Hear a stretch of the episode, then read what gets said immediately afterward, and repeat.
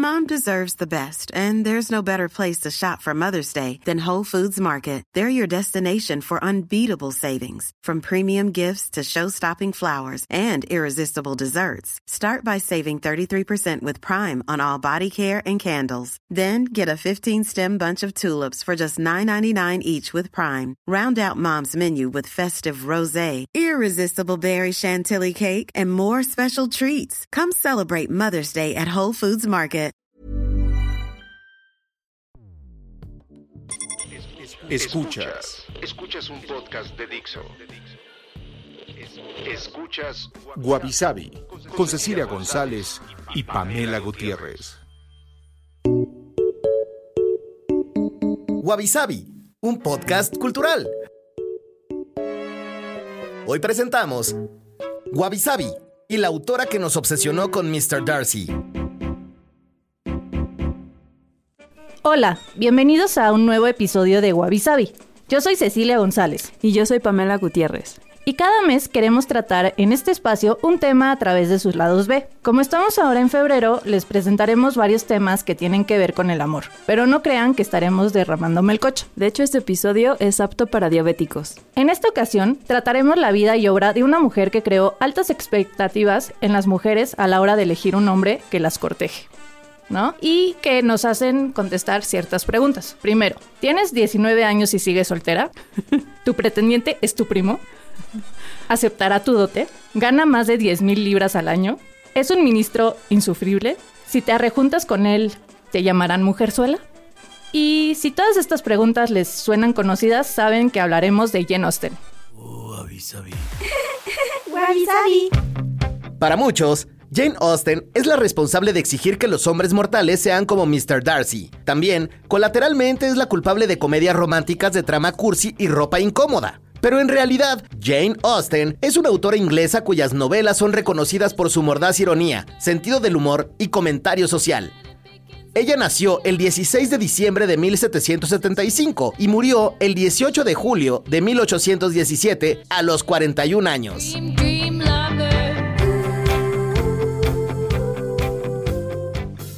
Bueno, ya escuchamos un poco de la biografía, mini biografía de Jane Austen, que de hecho sabemos muy poco sobre ella. De 3.000 cartas que se cree que escribió en toda su vida, solo conservamos 161. Y después esas muchas fueron quemadas por su familia, porque su familia tenía un tema con, pues, guardar la apariencia de Jane Austen como una mujer callada y como muy hacendosita. Callada, tímida, inocente y tiene la mirada. Exactamente. Es callada, tímida, inocente, tiene la mirada, le tomo la mano y siente algo extraño. Pero hay algunos que dicen que más bien era una mujer un poco difícil, de un carácter bastante fuerte y muy irónica. Es Katy Kabum, Katy Kabum, vive en su casa con un bello jardín.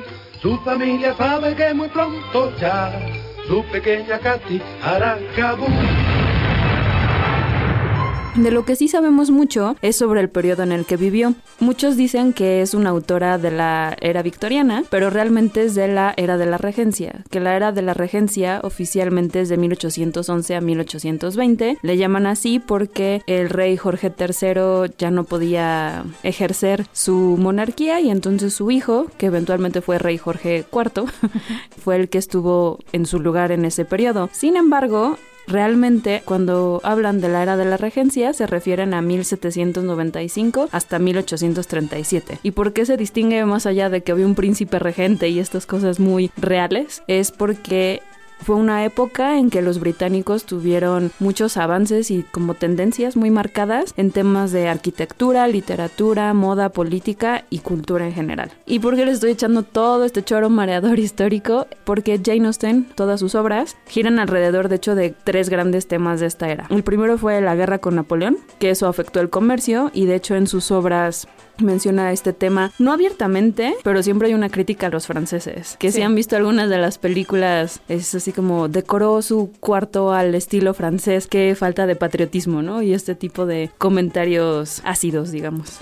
Y aunque sí había muy mal comercio y también el tema de qué tan valioso era ser rico a partir del comercio, había mucho refinamiento en las artes y de hecho un tema muy relevante en Jane Austen es la elegancia en términos muy amplios, ¿no? Desde sí justamente este idea de que las mujeres deben de ser conocedoras del arte, del lenguaje, vestirse bien y... y Deben de ser hacendosas. ¿no? Exactamente. Deben además saber pintar, saber tocar un instrumento, cantar, ¿no? Para también saber entretener al público cuando había alguna reunión. Conocer los pasos de baile de moda, así como de repente te aprendes Gangnam Style.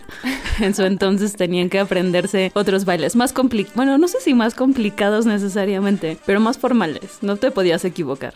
Sí, bueno, yo no veo a Jane Austen haciendo el Opa Gangnam Style hep, hep, y el paso del caballo. Eso es una muy buena idea para un, un meme. Sun.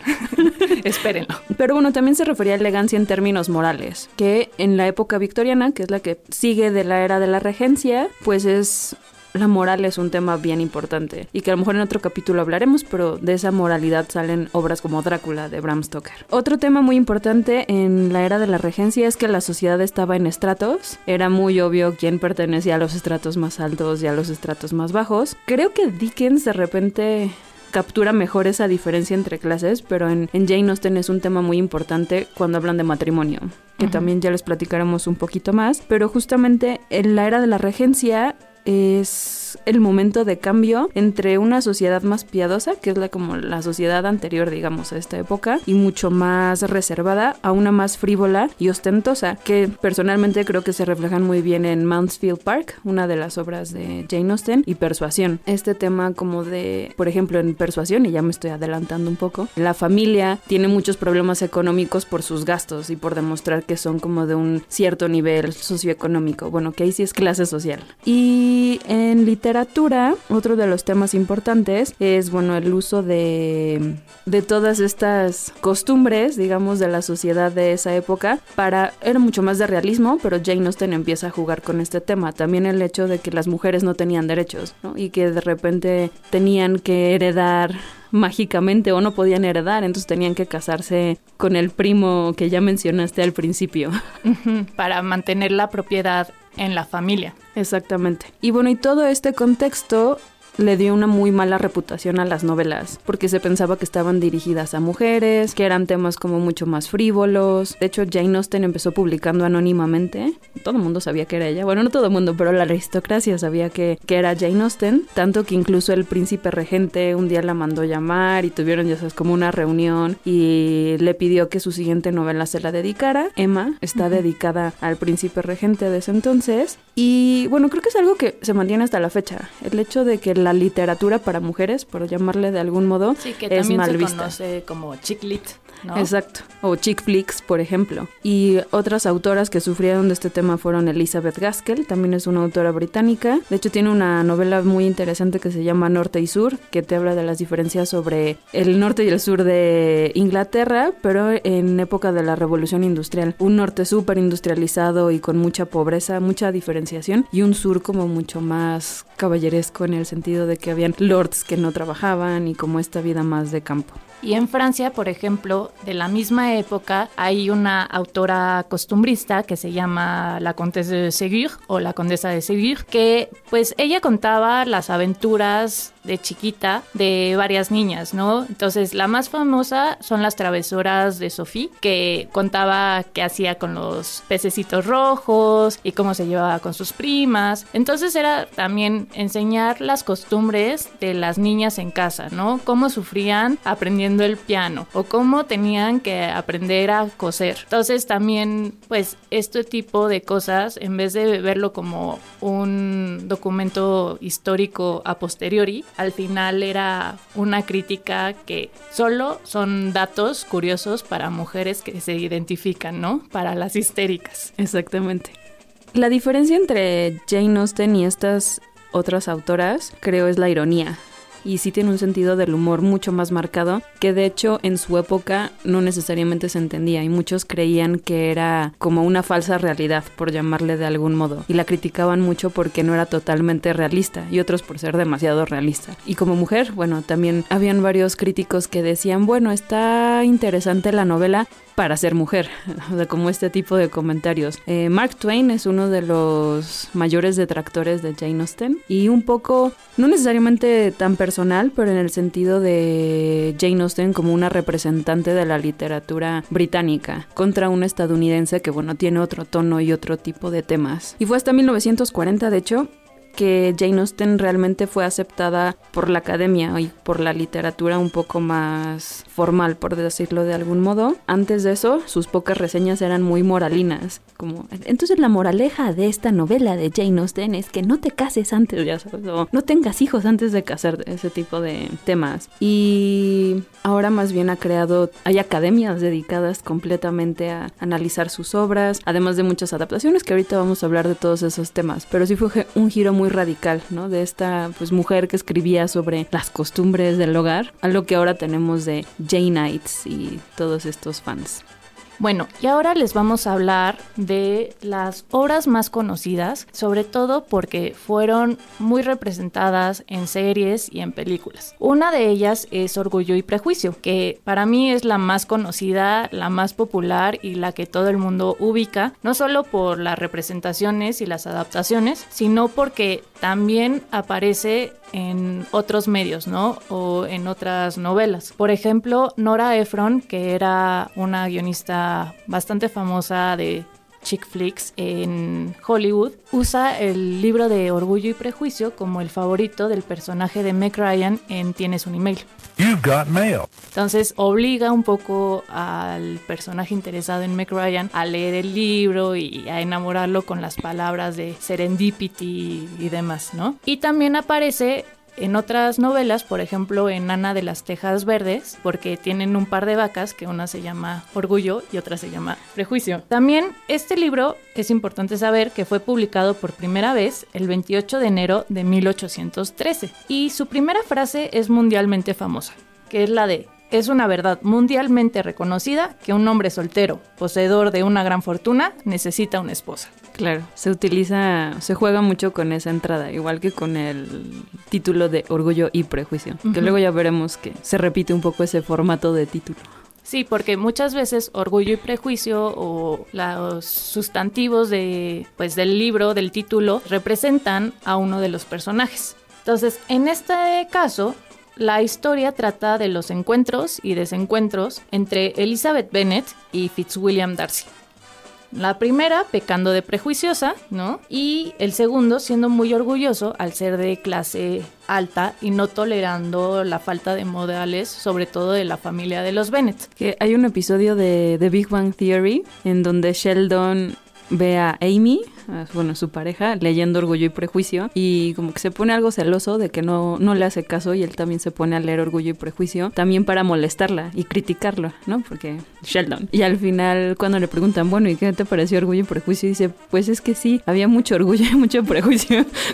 Oh, turns out Amy's beloved Pride and Prejudice is a flawless masterpiece. He's got too much pride, she's got too much prejudice, it just works. A veces es muy difícil justamente identificar qué personaje va con qué adjetivo. De repente se cruzan, Sí, pero... pero por lo Cierto. general empieza un poco así la trama, Exacto. ¿no? Y también pasa lo del primo, que están viendo quién va a heredar la propiedad de los Bennett y pues una opción es que una de ellas se case con el primo, ¿no? Porque los hombres eran los únicos que podían heredar y no las mujeres. Y esto pues también les sonará conocido, ¿no? Que en Downton Abbey, Mary, que es la hija mayor, pues al principio tenía que buscar al primo segundo o tercero para que pudiera casarse con él y que se quedara en la familia pues la propiedad. Entonces el primero se muere en Titanic y pues ya es si no han visto esta complica.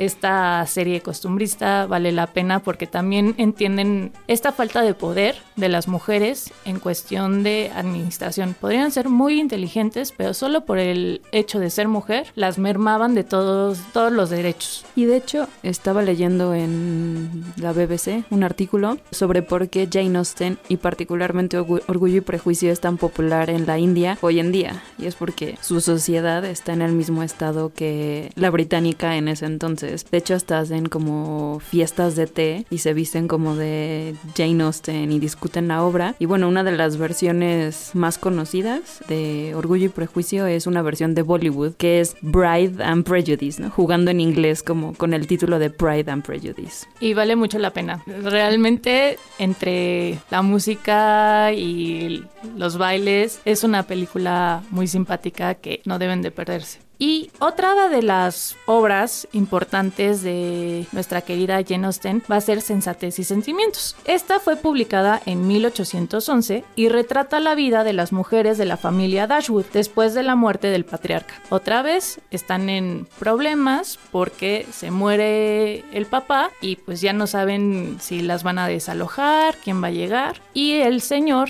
pues tenía un hijo que les había prometido que las iba a resguardar y ayudar, pero el problema no era el hijo, era la esposa Chan, chan, del hijo. chan. Entonces, pues están ahí las pobres tratando de ver qué va a pasar con toda la familia y pues otra vez, encuentros y desencuentros sociales, económicos. Las protagonistas, sobre todo de esta familia, van a ser las hermanas Elinor, que representa ahora a la sensatez, un poco por ser la mayor. Y luego tenemos a Marianne, que es todo corazón, ¿no? Es muy romántica, siempre le gusta como todas estas novelas de amor y historias fabulosas con final feliz. Y en todos estos dimes y diretes entre encontrar una casa nueva, desalojar la vieja y los encuentros con la pues cuñada, ¿no? Conocen a un par de muchachones que van a complicar otra vez la trama, ¿no? Esos muchachones. estos muchachones. Entonces, así van a conocer lo que es realmente el amor. Elinor, pues desde su versión más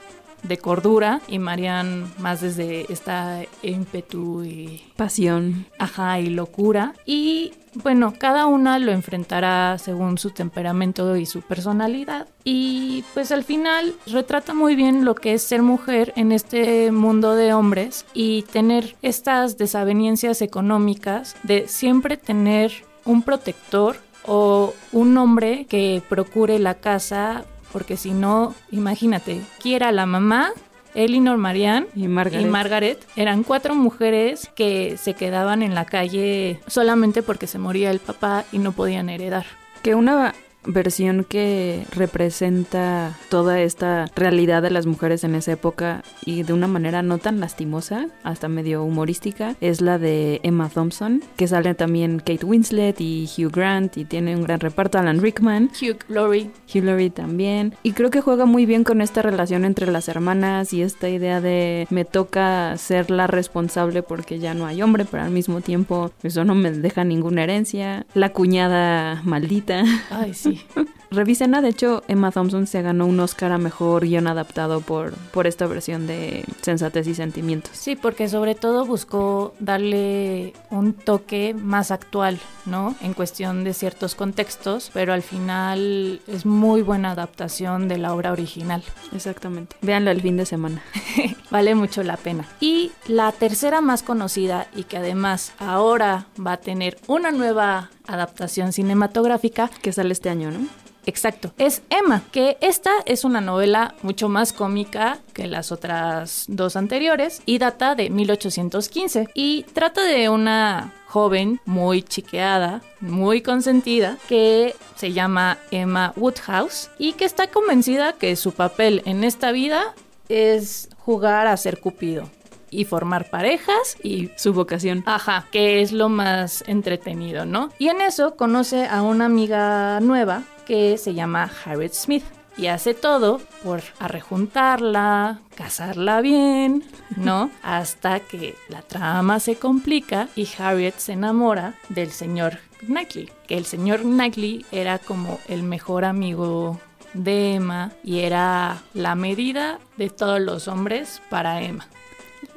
Entonces ya no voy a decir nada más. Si les suena parecida la trama es porque Clueless Bueno. es, la, es la versión moderna de, de Emma. Y solamente pues en los años 90 y en Beverly Hills y Con ropa muy elegante de esa época. con vestidos Gucci. No, no era Gucci, era Chanel. Calvin Klein. Ah, sí. Y luego el famoso vestido rojo que no puede eh, estropear. La verdad está muy simpática la película. Son de esas películas noventeras que vale mucho la pena ver. Y, Y bueno, muy superior a la versión de Gwyneth Paltrow. Ay, sí, Dios mío, hijo. qué, qué cosas tan horribles me hace recordar. Pero Clueless además le tengo mucho cariño porque mi adolescencia temprana fue con Clueless, entonces me recuerdo mucho. ¿Te vestías como ellas? Por supuesto que no, o sea, no tenía ese presupuesto. Me hubiera encantado tener ese enorme armario que además con computadora hacía las combinaciones y ya salía. Pero no, mis tiempos eran otros. Muchísimo más tercermundistas y bananeros que el de Beverly Los sacabas de la silla. Este no está sucio. Oliendo, ¿no? A ver, este todavía está limpio. Y esas son las tres principales obras, o bueno, las más conocidas de Jane Austen, pero les vamos a contar un poquito sobre las obras menos conocidas y que creemos que también son valiosas rescatarlas y que si les da flojera leer, también hay en versiones de películas y miniseries de la BBC. Entonces no le estamos recomendando ninguna cosa de 900 páginas. La primera, de hecho, esta es la primera novela que Jane Austen escribió se calcula que la escribió por ahí de 1799, aunque se publicó hasta 1817 y de manera póstuma, y se llama Northanger Abbey o la abadía de Northanger, y es la historia de una chavita que sí tiene como 16 años, que se llama Catherine Morland, y a ella le encantan leer novelas góticas. Pues soy, soy Darks. La verdad, no les voy a echar mentiras, soy Darks. Por novelas góticas, así tal cual las que las que ustedes se imaginan como con como monstruos y fantasmas y como mucha pasión y cosas ahí muy escabrosas. Y eso no significa que sea darqueta, que quede claro. En esa época, no sé. Siento que sería como nada más vestirse de gris y negro con sus típicos vestidos larguísimos. ¿no? Ajá.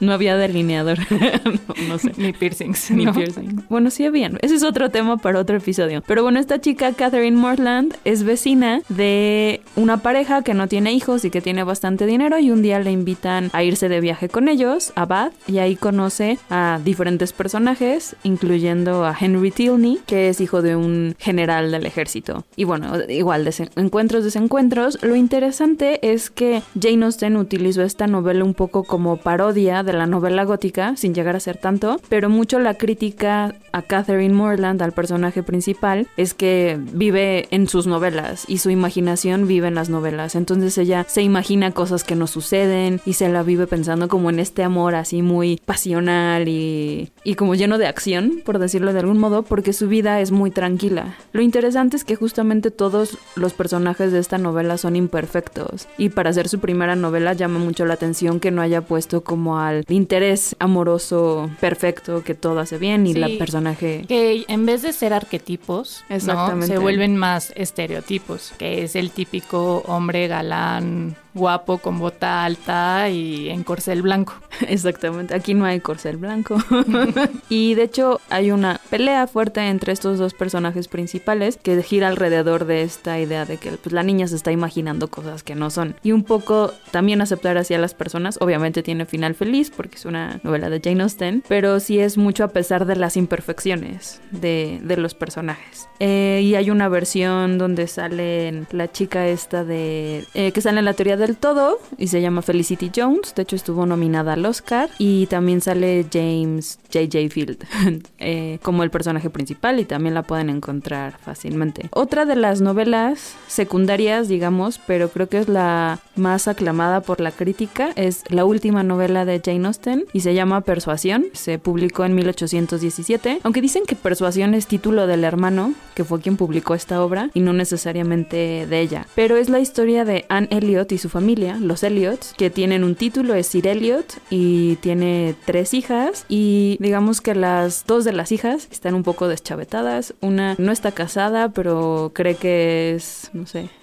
es hija de Zeus, una cosa por el estilo. Se gasta todo el dinero de la familia, es insoportable, consentida. Otra hermana que sí está casada, pero vive como víctima, siempre está enferma, siempre dice que la hacen menos. Y Anne Elliot, que es la que se tuvo que hacer cargo realmente de la, de la casa cuando falleció su mamá. Y la historia parte de un desamor. Ella se iba, estaba comprometida con en ese entonces nada más un marino que se llama Frederick Wentworth y su familia, incluyendo su mejor amiga, que es, digamos, la vecina. Es que es curioso, pero allá todos los mejores amigos terminan siendo vecinos por la cercanía, una cosa así. Y ella le recomienda que no se case con el marino porque no tiene suficiente dinero ni suficiente estatus y va a ser infeliz el resto de su vida, además de que el marino se iba a ir a una de estas guerras que habían en esa época. Entonces Anne Elliot lo rechaza, pero unos siete años después está muy muy arrepentida, justamente porque la persuadieron de decirle que no y siete años después entiende que estaba mal esa decisión y que se dejó persuadir muy fácilmente. No que le tenga rencor a la familia o a la amiga, pero reconoce como esa responsabilidad y de hecho es uno de los temas más importantes de la novela, ¿no? Hasta qué punto persuasión y hasta qué punto responsabilidad. Y bueno, tiene un desenlace muy feliz y el, y el final es bastante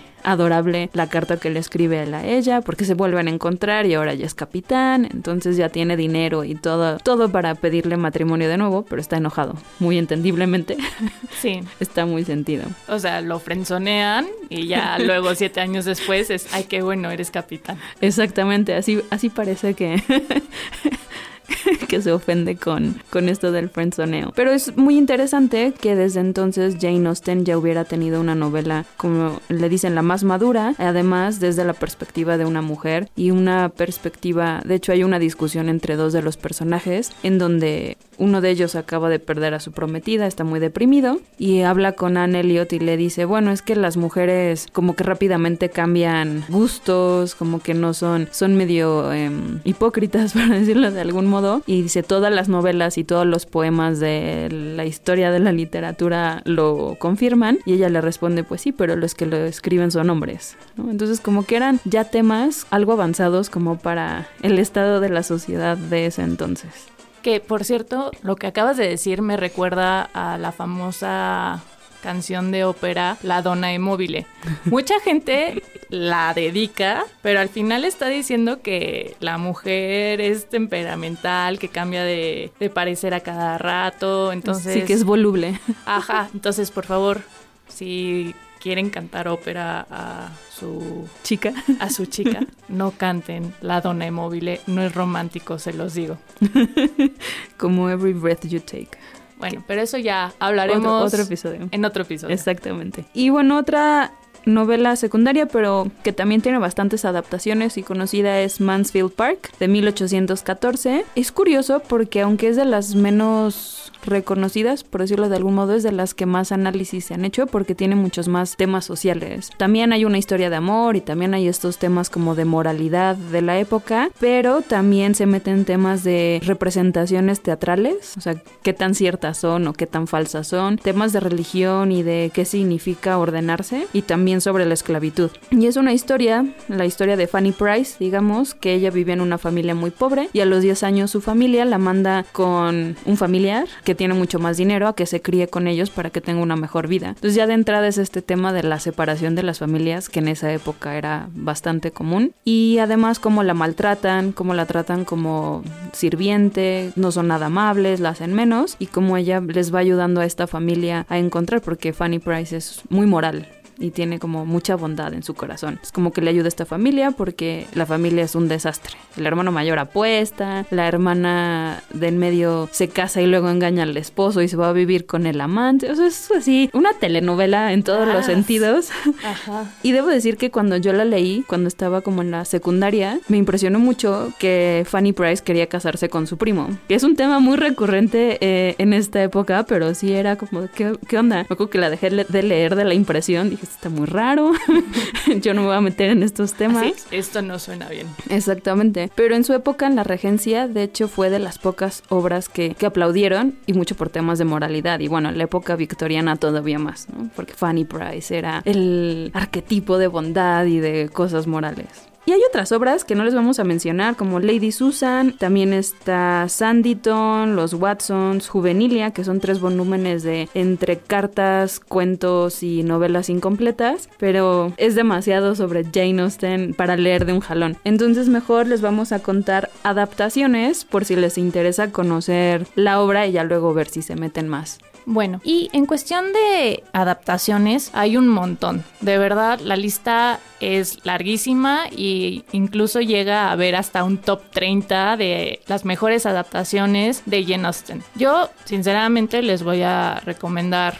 tres que pues creo que valen la pena ver y son diferentes a simplemente la novela o que está tal cual traducida a un formato audiovisual. Una de ellas es Bridget Jones, que creo que mucha gente la ubica perfectamente. Otra es Austenland, que a mí me divierte un montón. Es de una chica como nosotras, fan de Jane Austen, que necesita un break en su vida, decide gastar todos sus ahorros para vivir una, pues, unas vacaciones sumergidas en el mundo de Jane Austen. Entonces ahí va a pasar un montón de cosas, conoce a otras mujeres que también están con paquetes en la vida de Jane Austen y pasan un montón de cosas, pero la verdad, Jennifer Coolidge es Sí, sí. lo mejor entre su Tally Ho y The British are coming, The British are coming. es una película completamente memeizable. Es muy divertida y no se toma en serio, que eso se aprecia cuando juegan con temas de Jane Austen. y empodera un poco también a la mujer en cuestión de tomar decisiones, que eso me agrada mucho. Y otro formato que también es muy interesante y vale la pena verlo es The Lizzie Bennett Diaries, que es una serie de YouTube que retomó la historia tal cual de Orgullo y Prejuicio, pero pues a manera de videoblog y pues con una chica muchísimo más actual, ¿no? O sea, sí está en el siglo XXI completamente, ¿no? Entonces inició el 9 de abril de 2012 y terminó después de 100 episodios el 28 de marzo del 2013. Y eran episodios cortitos, a veces de dos minutos, había otros más largos de 8 minutos. Y lo importante que tiene es que fue la primera serie en cuestión formato internet que ganó un Emmy y es el Emmy que ganó es este Achievement in Interactive Media sobre todo porque contestaban preguntas del público, o sea, preguntas los- reales, no, En los episodios. no preguntas inventadas por el autor. Que de hecho luego tenían como el, por decirlo de algún modo, detrás de cámaras, salieron unas miniseries de spin-off con ciertos personajes y todo respondiendo justamente a este tema del público que le iba dando likes. Y yo era de ese público. No, entonces está muy, muy divertida y vale la pena. Y por ejemplo, si no les encanta la idea, ¿no? De tener tanto amor y, y tanta melcocha, pues también hay dos adaptaciones en cuestión libros que se llama Orgullo y Prejuicio y Zombies, que es la novela de Jane Austen, pero Más zombies. amplificada con comentarios de zombies de Seth Graham Smith. Y hay una película de este libro que está muy divertida. Pero no está tan buena. Está divertida. Pero y hay ver. zombies y matan zombies. Entonces te puedes reír cuando matan zombies. Sí, porque de la nada es así, ay, estamos en el baile, qué romántico. Y de la nada sacan la, la espada y descabezan un zombie. Todo eso en vestidos de la época de la regencia. Déjenme decirle que ese es un gran achievement de esas mujeres. Porque no podían, obviamente, por el corte, ni siquiera subir a caballo. Por eso subían no con las patitas en A, sino sentaditas de lado. Pero podían matar zombies. ¿no? Entonces está muy badass eso. Y otra es Sensatez y Sentimientos, pero en vez de zombies son monstruos marinos, que también está muy simpática. Y es otra vez la novela de Jane Austen, pero con agregados de Ben H. Winters. Muy bien. Algunas otras recomendaciones, si quieren saber sobre la vida de Jane Austen y no tanto sobre sus novelas, eh, está Una memoria de Jane Austen, que esa la escribió su sobrino con las cartas que También está Jane Austen, Una vida, de Carol Shields. Y también hay otras dos películas, eh, una Becoming Jane, que es con Anne Hathaway y James McAvoy, que es una versión muy romántica de la vida de Jane Austen, porque como les decíamos no sabemos tanto sobre su vida, pero está interesante y también Miss Austen Regrets. Hay otras segundas partes, por ejemplo hay una que se llama Death Comes to Pemberley, el libro es de P.D. James y es ya se casaron Darcy y Elizabeth y de repente hay un asesinato en su tierra, porque aparte tenía como la mitad del condado, ¿no? Este, y creen que es Wickham. Pero bueno, también hay una, una serie de la BBC en ese sentido. Y hay otras versiones modernas como Eligible de Curtis Sittenfeld, que es Orgullo y Prejuicio versión moderna, o algunas como El diario de Mr. Darcy, o Mr. Darcy Vampiro, o Darcy Superestrella de Rock. El punto es que pueden encontrar alguna versión de una de sus novelas con algo que les guste. Por ejemplo, si les gusta La Hora Feliz, hay una que se llama Gin Austen, que son recetas para hacer gin en tonics. Exactamente. O incluso pueden ir a un baile como de la regencia en Inglaterra o en Nueva York, hacerse su vestido. Hay muchísimas cosas para meterse a este mundo dependiendo de lo que les guste. Pero ya para cerrar este episodio de Jane Austen que podríamos seguir hablando sobre ella por años, nuestros haikus de la semana. Entonces, ahora me toca empezar a mí. Sí. A lo mejor este no es para diabéticos, pero ahí va mi haiku de la semana. No vemos solo a Darcy, Tilney o Wentworth, también a Collins. Iu. es que Collins, Dios mío, no puedo con ese hombre, es el peor. Bueno, Dinos tu haiku antes de que Bueno. te salga toda la bilis. perdón, perdón. Bueno, mi haiku es más yo. Entonces, como siempre, un hombre rico, gatos de cerámica, moriré sola. Muy bien. Con este en esta nota nos despedimos por esta semana. Gracias por escuchar Wabi Sabi. Recuerden seguirnos en redes sociales arroba wawawabisabi. Y gracias. Nos escuchamos la próxima semana. Nos vemos, nos escuchamos mejor. Moriré sola. Moriré sola.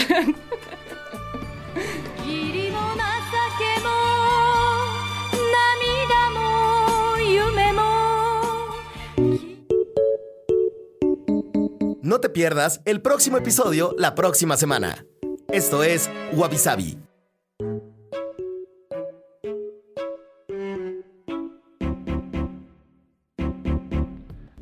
Dixo presentó Dixo presentó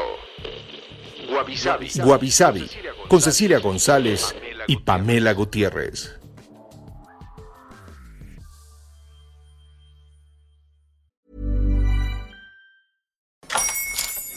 Hola, buenos días, mi pana. Buenos días, bienvenido a Sherwin Williams. ¡Ey! ¿Qué onda, compadre? ¿Qué onda? Ya tengo lista la pintura que ordenaste en el ProPlus app. Con más de 6.000 representantes en nuestras tiendas listos para atenderte en tu idioma y beneficios para contratistas que encontrarás en aliadopro.com. En Sherwin Williams somos el aliado del PRO.